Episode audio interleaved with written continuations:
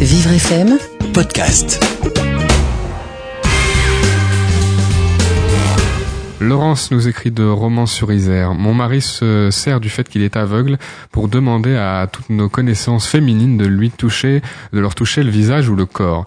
Est-ce normal pour appréhender un handicap récent ou dois-je me montrer jalouse et plus protectrice? Je suis un peu perdue.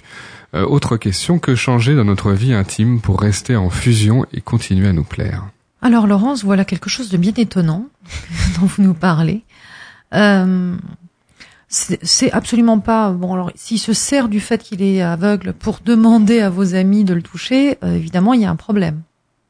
Donc là encore, il faut en parler avec lui. Il faut lui dire, écoute, moi, ça me dérange. Il faut pas hésiter à lui dire, parce que l'intimité, elle existe, quel que soit le handicap.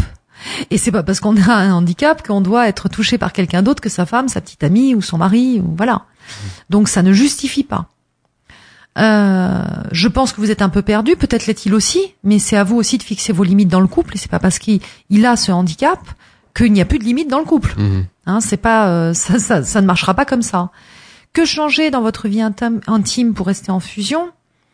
Bien peut-être le fait de vous parler, de communiquer, de vous dire les choses aussi telles qu'elles sont et sans détour. Souvent, avec euh, l'apparition d'un handicap, on peut avoir tendance à euh, faire attention, mâcher ses mots, ne pas oser, se dire que c'est déjà difficile pour l'autre. Donc, euh, finalement, faire semblant, se forcer, et c'est tout ce qu'il ne faut pas faire. Ça fait l'effet inverse. Exactement. Se rapprocher, communiquer à nouveau, et, et à ce moment-là, le, le, handicap sera, sera mieux compris et sera pas spécialement, plus que ça, une, un obstacle dans, dans leur relation. Oui, et surtout euh, pour la personne euh, qui, qui, voilà, qui, qui, n'est, qui, qui, a un conjoint qui, qui, qui vient d'avoir un handicap par exemple ou une maladie, ce n'est pas non plus le mettre dans le coton et se mettre en abnégation totale d'elle-même parce que ça ne tient qu'un temps. Donc c'est rester aussi dans la transparence, la franchise. Vous pouvez pas lui rendre plus service qu'en fixant vos limites et en disant mais moi aussi j'ai envie d'être heureuse avec toi, selon mes conditions aussi. Vivre FM podcast.